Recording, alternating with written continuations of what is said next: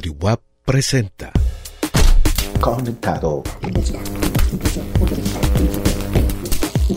De eso se trata.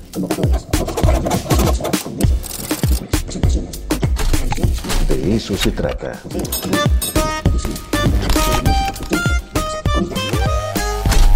Conectado. De eso se trata.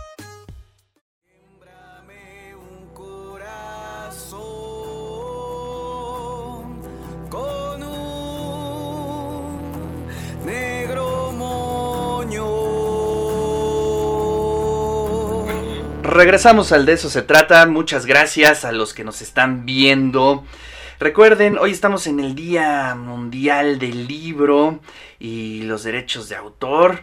Y bueno, para hablar de ese tema, de otros temas, eh, está ya en la línea telefónica nuestro queridísimo Juan Carlos Canales, académico de la Facultad de Filosofía y Letras. Querido Juan Carlos, ¿cómo estás? Qué gusto saludarte. Igualmente, Ricardo, muchas gracias por esta oportunidad de dialogar. Voy a aprovechar el espacio para hablar de muchas cosas que quiero hablar. Eh, y desde luego, primero, bueno, enviarte un saludo a ti, a toda la comunidad universitaria, en primer término de nuestra institución, pero también a todos los universitarios poblanos y desde luego a tu auditorio. Antes que me preguntes nada, quiero sumarme a esta protesta que realizaron los directores de las facultades, pero que también debemos sumarnos todos los universitarios ante este golpeteo incomprensible contra el rector Esparza y ya contra nuestra institución. En efecto, es inadmisible que se intente descalificar el papel, la participación que tiene nuestra universidad y particularmente el hospital universitario respecto a la pandemia. Escuché con atención la entrevista que el lunes pasado le hicieron al rector en un noticiario vespertino y él aclaraba con puntualidad que no se trata de haber negado eh, la participación en un convenio, pero que lo que está en juego es que no se puede entregar el hospital universitario ninguna autoridad, primero porque es inadmisible en términos jurídicos de nuestra autonomía y porque en segundo término se pone en riesgo la atención a los 23 mil derechohabientes, como acabas de decir. En ese sentido, quiero subrayar que pese a las deficiencias que pueda tener el HU, ¿sí? pese a las limitaciones que tiene en materia de construcción por los años que tiene, es sin duda una de las instancias universitarias más nobles. Y eso hay que reconocerlo y subrayarlo. Creo que nuestro hospital universitario, pese a las deficiencias, pese a las críticas que podamos hacer, ofrece una atención a sus derechohabientes muy, muy superior a de cualquier otra instancia médica pública. Entonces, más allá de la firma de los directores, yo personalmente me sumo a esta protesta e invito a los universitarios a que se sumen a esta protesta porque ya no solo se trata de un golpeteo personal al rector, ¿sí? infundado, eh, esta noticia que salió sobre la unidad de inteligencia financiera es insostenible, ¿sí? sino que ahora está atentando contra un derecho laboral que no ganamos nosotros, tú y yo, sino que es producto de años de lucha sindical nacional y local.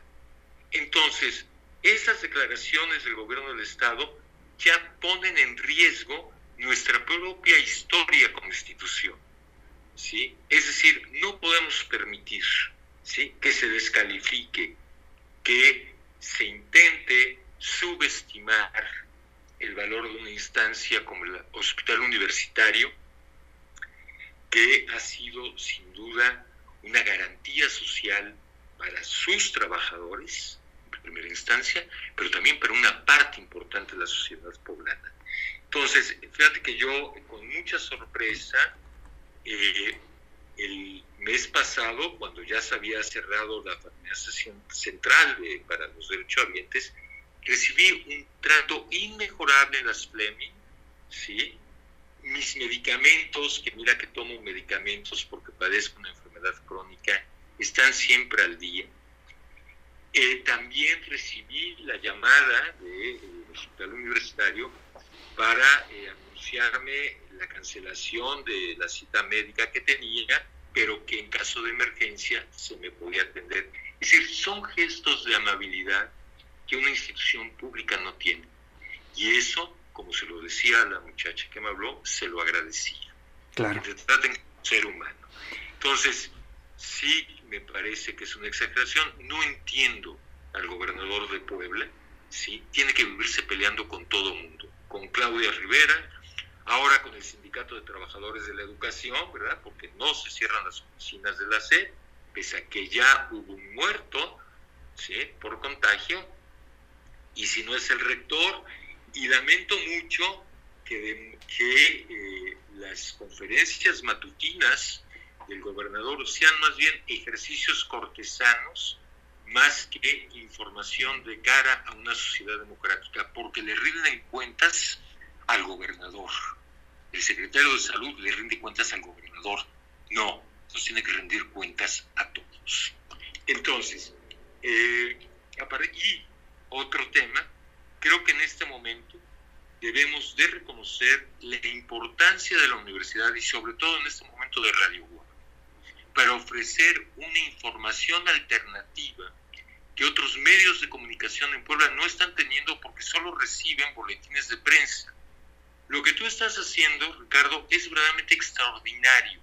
Estás sentando a la inteligencia de nuestra universidad a ofrecernos información que de otro modo no tendríamos. Yo particularmente oigo con un verdadero gusto las participaciones de nuestros compañeros científicos, de Ramón Eguíbar, de Indiana, de Lili, ¿sí? Son verdaderamente un punto de inflexión en la tarea informativa de Puebla. Y eso hay que aplaudirlo.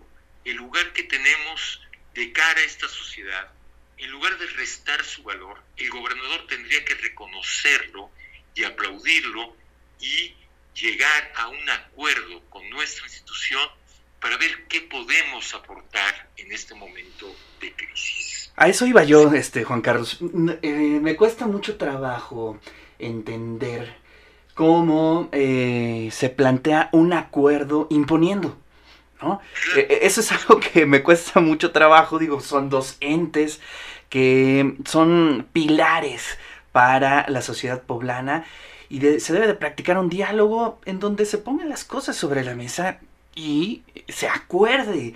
Pero imponer nunca ha dado resultados, imponer es restar eh, calidad humana, inteligencia a este, a, este encuentro. Creo que es bien importante que lo subrayemos.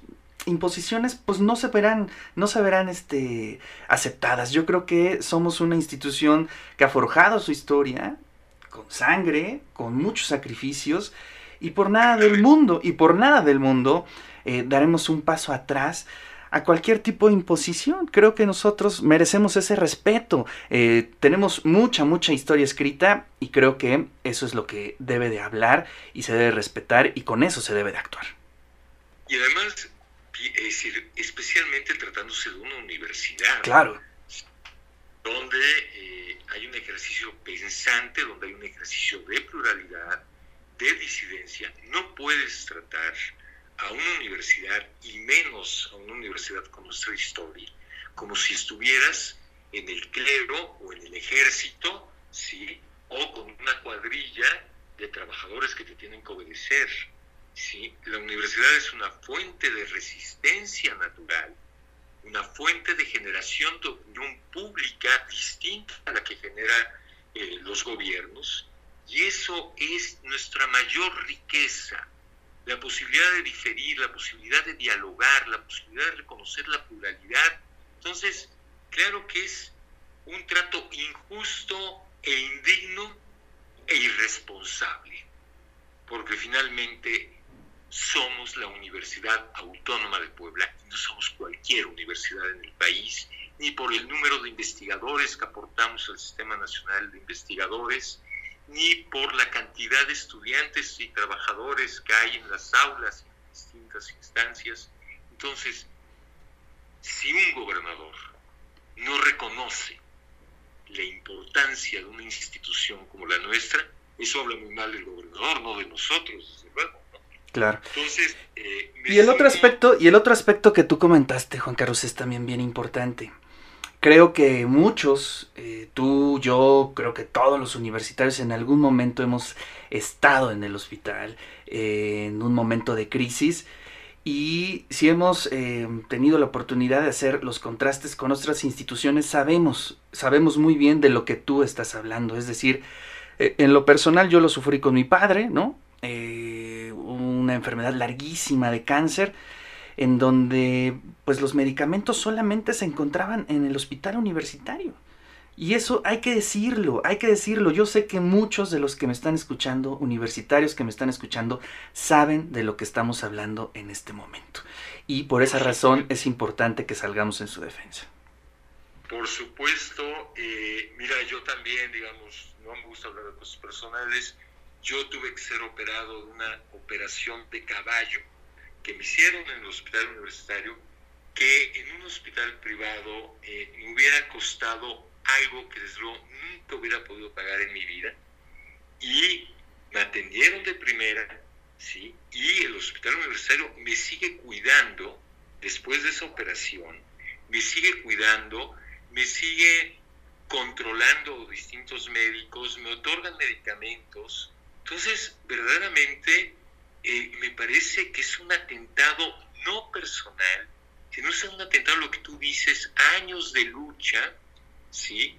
sindical en Puebla, en México, pero además otra cosa, ¿cuántos médicos poblanos importantes, y pienso simplemente en un gran médico amigo mío, dos grandes amigos míos, pero uno particularmente, Toño Marín, que es uno de los grandes médicos mexicanos, pasó por el hospital universitario, hospital general primero, entonces es una fuente de entrenamiento para nuestros médicos jóvenes también, es decir, es parte de su desarrollo académico, ¿sí? Entonces, cuidado de lo que estamos hablando. Pero, a ver, déjame brincar el segundo punto. Hoy no te voy a permitir que me preguntes. venga. adelante, adelante, venga. No sé si leíste hoy el artículo de Jorge Cepeda Patterson en El País. No, a ver, vamos a, lo voy a leer en este momento. Venga. Hace una reflexión contundente que al que lo lea debe de dejarlo impávido, como me ha, dejado impávido en todo el día. Lo que plantea eh, Jorge Cepeda Patterson es que el impacto económico de esta crisis, de esta pandemia, arrojará en el 21 a 125 millones más de seres humanos al hambre. Es decir, 125 millones más de los 800 millones de seres humanos que padecen hambre en el mundo. Ojo, ojo, hay 6 millones de niños mueren anualmente por enfermedades ligadas al hambre y a la desnutrición. Y un dato eh, contundente. Un millón cuatrocientos mil hombres mueren por enfermedades diarreicas. después de leer esto y otros datos, uno puede seguir extrayendo, 34 millones de mexicanos viven en hacinamiento, Ayer mismo sale una nota que del crecimiento de pobres en México, si hoy estamos en 52.4, vamos a subir el año que viene a 60 millones de mexicanos en pobreza. Bueno, si ante estos datos no nos empezamos a preguntar qué lugar tenemos que ocupar al regreso de esta pandemia, ¿Qué tenemos que hacer? ¿Cómo colocarnos frente a la naturaleza, frente a los otros, frente al trabajo, frente a la producción, frente a la economía? Me parece que entonces esta experiencia no nos habrá dejado nada. Creo, en efecto, que está en juego el destino de una parte fundamental de la humanidad, pero que de una parte que de no resolverse va a afectar a todos. Es decir, la pobreza en México no va a afectar solo a los pobres, nos va a afectar a ti, a mí, a la burguesía mexicana, porque esto se va a traducir en violencia, en formas de marginación, en formas de resentimiento social. Y tenemos que preguntarnos qué, qué hay que cambiar de nosotros, cómo regresar, cómo habitar este planeta de un modo distinto para evitar estas sucesivas catástrofes que son producto de toda esta violencia que los hombres ejercemos contra la naturaleza y contra los otros. Me pregunto y les pregunto a los radioescuchas, ¿de qué sirve, de qué sirve en el mundo acumular tanta riqueza? ¿De qué ha servido el desarrollo científico y tecnológico de nuestras sociedades si este desarrollo y esta riqueza no se traduce en una mejor calidad de vida para todos? ¿Cómo podemos aceptar que la riqueza que se concentra en unas cuantas personas en el mundo al mismo tiempo arroje a un millón cuatrocientos mil hombres a morir por enfermedades diarreicas que se podrían evitar absolutamente si tuviéramos un medicamento para evitar la diarrea. Es decir, ojalá que los radioescuches alcancen a ver la dimensión de la tragedia humana y de la tragedia que nos ha permitido ver la propia pandemia. Es decir, veamos en la pandemia una oportunidad para repensarnos individual, nacional y globalmente. ¿Sí? Ojalá que algo cambie de nosotros. Yo el otro día escribí en un artículo, dudo mucho que el capitalismo mundial cambie, salvo con esta capacidad que señalaba Schumpeter, este gran eh, pensador austriaco, politólogo austriaco, eh, si el capitalismo solo cambia en función de su sobrevivencia. Y en efecto, el capitalismo mundial va a cambiar en función de su sobrevivencia, pero nosotros realmente somos solamente tuercas, engranajes, tornillos de ese gran sistema. Por nosotros no va a cambiar. Entonces, esto es una oportunidad para repensar desde nuestra relación con la naturaleza, nuestra relación con los otros, nuestra relación con la democracia, ¿sí? y la posibilidad de construir un mundo mejor. ¿Crees? Sí, eh, fíjate que coincide mucho, bueno, hay quien dice, Juan Carlos, y bueno, seguramente tú estarás de acuerdo conmigo, que de pronto pasa algo mágico y te caen lecturas idóneas para el momento en que estás viviendo. Y eh, yo tuve la oportunidad de que me cayó un libro de Iván Illich, un libro que habla sobre distintas perspectivas de la filosofía de Iván Illich.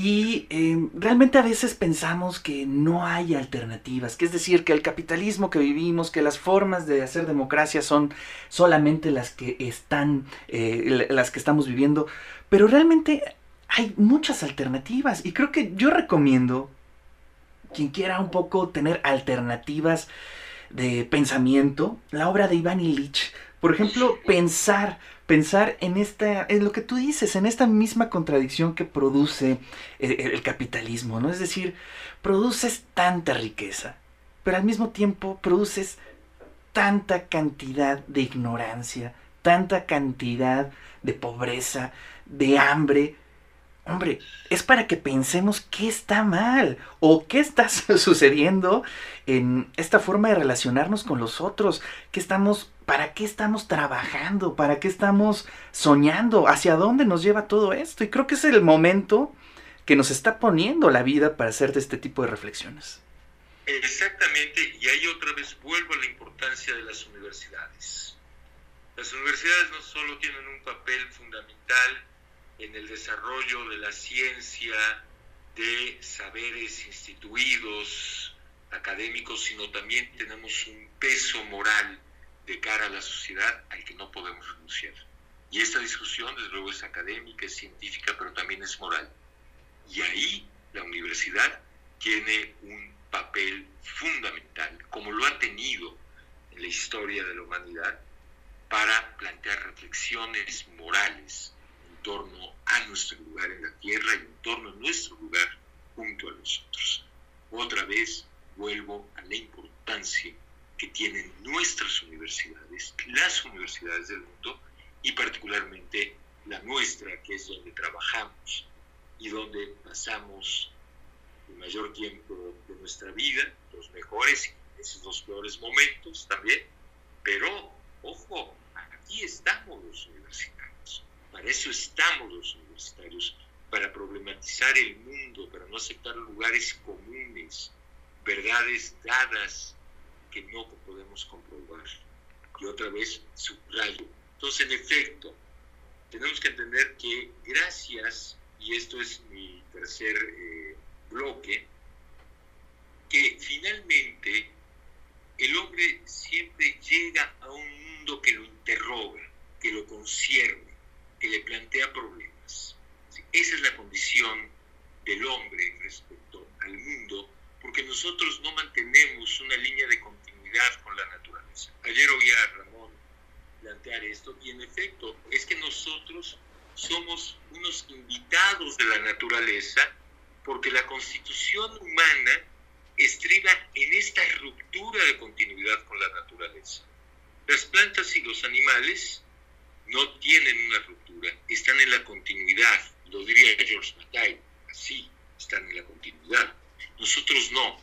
Y ese espacio que se abre entre nosotros y la naturaleza y el mundo es un espacio que vamos intentando responder, que vamos, al cual vamos intentando resolver, ¿sí? Porque no nacemos con las herramientas para resolver todo. Esto está comprobado desde la antropología del cerebro, las modificaciones del cerebro se van dando a partir de problemas que mantenemos tanto con la naturaleza como con la cultura.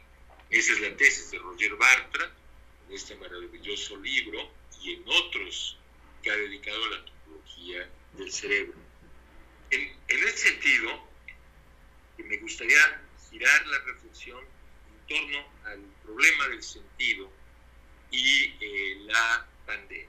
Mira, creo que eh, esta pandemia, el coronavirus, nos está enfrentando a una profunda y radical crisis de sentido. Es decir, a los instrumentos que tenemos, instrumentos científicos, creencias, etcétera, ideas que tenemos para enfrentar la realidad. Lo que ha venido a hacer eh, la pandemia es enfrentarnos a una verdadera crisis de sentido, yo diría a un agujero negro de sentido. Y tomo la imagen de lo que es un hoyo negro o un agujero negro en, en términos de física. Claro. Un agujero negro es una implosión de energía que no tiene bordes. El borde es el propio agujero en la implosión de energía que hace. Y nosotros, ayer lo comentaba un amigo mío en Argentina, estamos enfrentando un agujero sin bordes. ¿Por qué no tiene bordes? Porque, bueno, realmente sabemos muy poco eh, de este bicho. Yo le prefiero decir bicho porque tiene otras connotaciones más amplias que el de virus. ¿no? Es la palabra virus y te desmayas.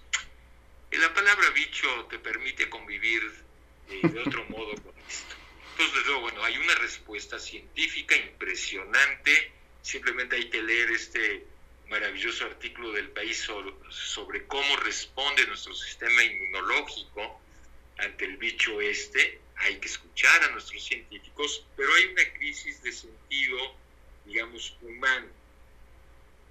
Y nos estamos enfrentando esto y los seres humanos son seres de sentido, que le otorgan un sentido a la naturaleza.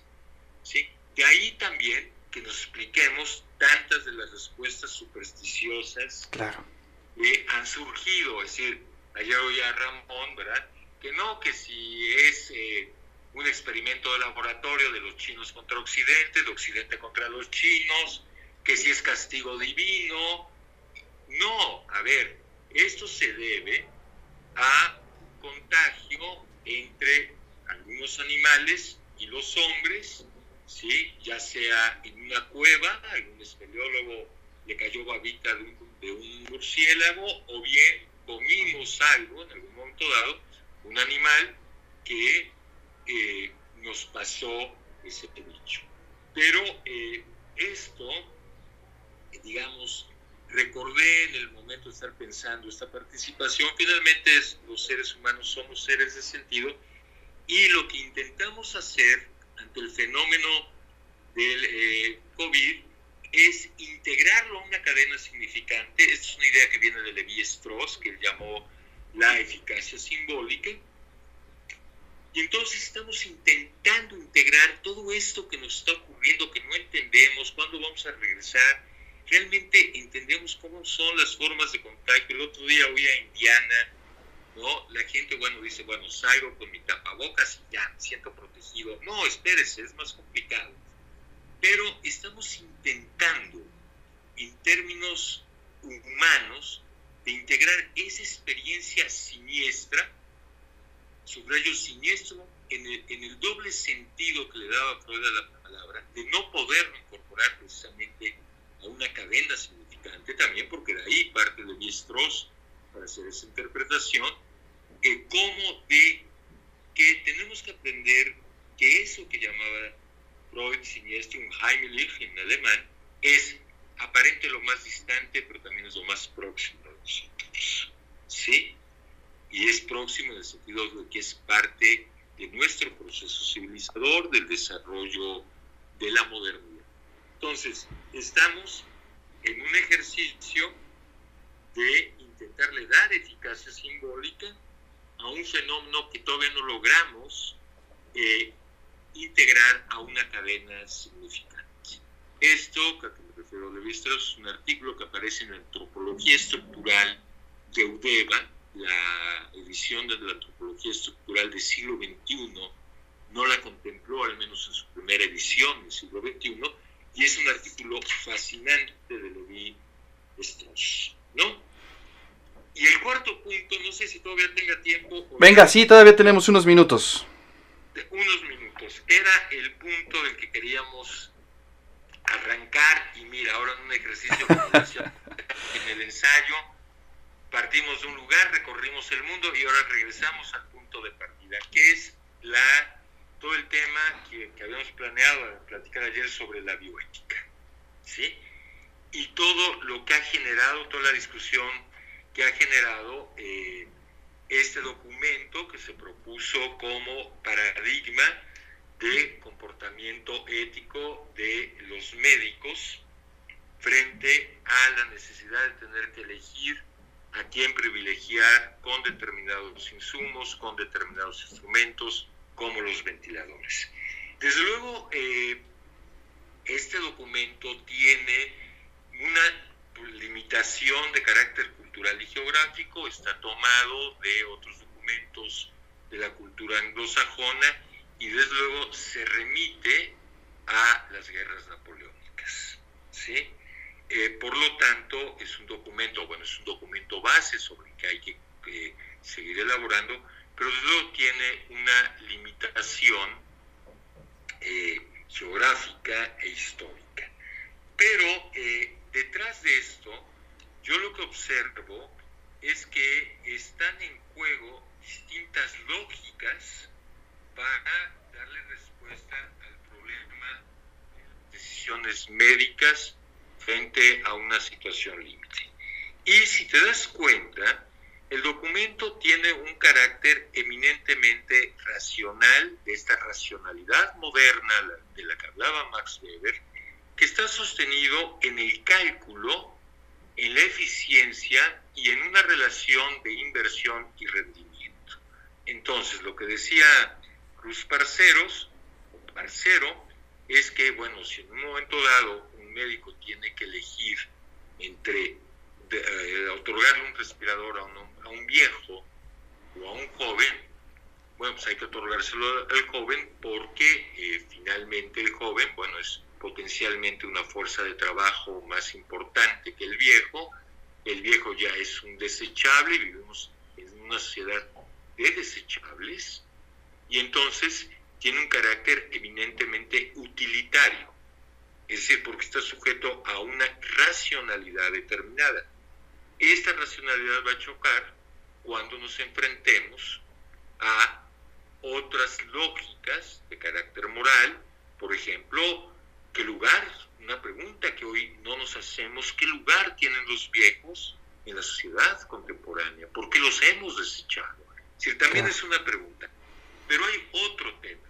Yo creo que se está planteando de un modo muy maniqueo eh, la polaridad entre vivir y morir en esta situación, es decir, o le sostengo la vida a alguien y se la quito a otro, cuando deberíamos de matizar esta discusión y ponerla en términos de los cuidados paliativos. También creo que debemos de centrarnos no solamente en a quién le permites vivir o a quién no le permites vivir, sino también en la calidad de los cuidados paliativos que es un tema fundamental en la medicina contemporánea para asistir aún a enfermos terminales.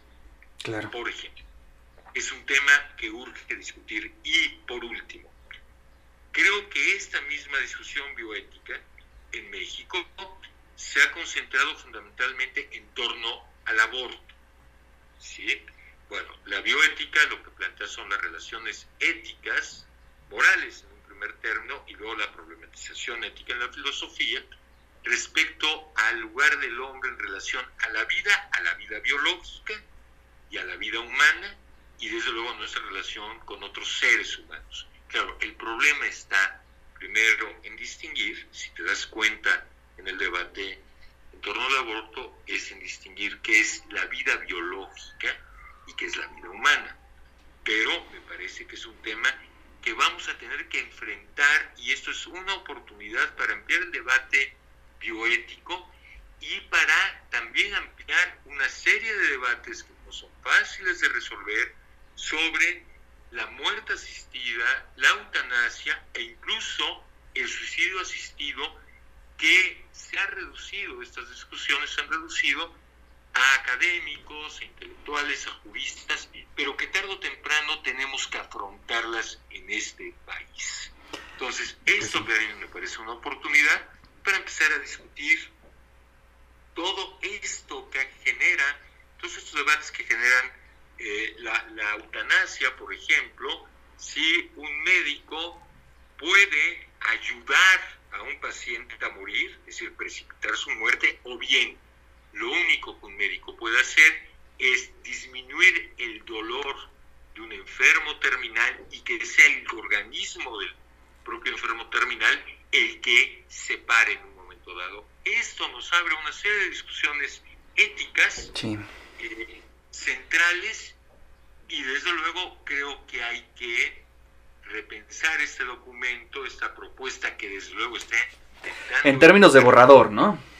Claro, claro, que es un borrador y que, claro, su primera función es evitar la arbitrariedad que eh, pueda llevar a, decidir a un médico en un momento de muchísimo estrés. Claro.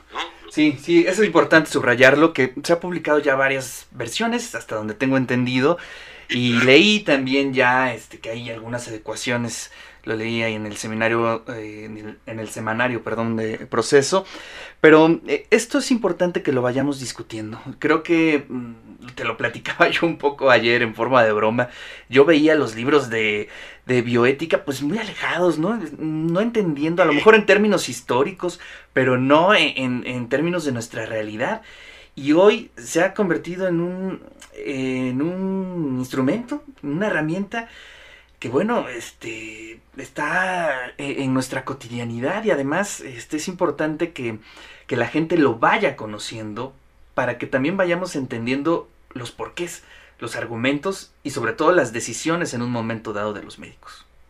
Por supuesto, y desde luego que esto nos abra otros problemas, nos va a tener que abrir a, temas eh, ligados a la eutanasia, a lo que implica la eutanasia, incluso el suicidio, etcétera, etcétera. Es decir, creo que nos abre a un radio eh, de problemas y en ese sentido hay que colocarnos frente a la pandemia de un modo, digamos, más positivo. Esto nos permite repensarnos como género humano. Y uno de, de estos temas fundamentales va a pasar por la bioética, por nuestra relación con la vida biológica, con lo que tenemos por vida humana, por vida biológica, nuestra relación con otros seres vivos en la naturaleza. Así es.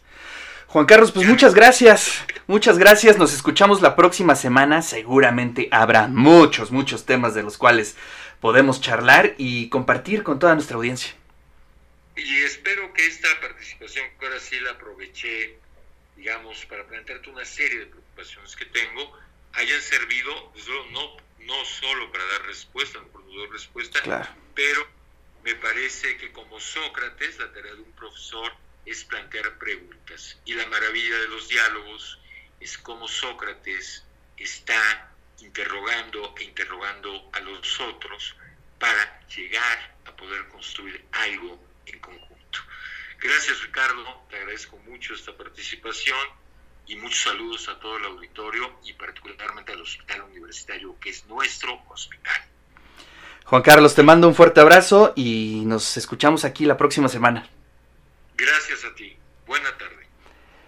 Pues ahí están las reflexiones de nuestro querido amigo Juan Carlos Canales, académico de la Facultad de Filosofía y Letras. Muchos temas, muchos temas que hay que ponerlos sobre la mesa hacer estas reflexiones. Y bueno, vamos a escuchar un poquito de música. Néstor Vázquez, échame una rolita para que pueda yo hacer la siguiente llamada, contactar a nuestro queridísimo Ricardo Villegas para que nos platique sobre el Día Mundial del Libro y los Derechos de Autor.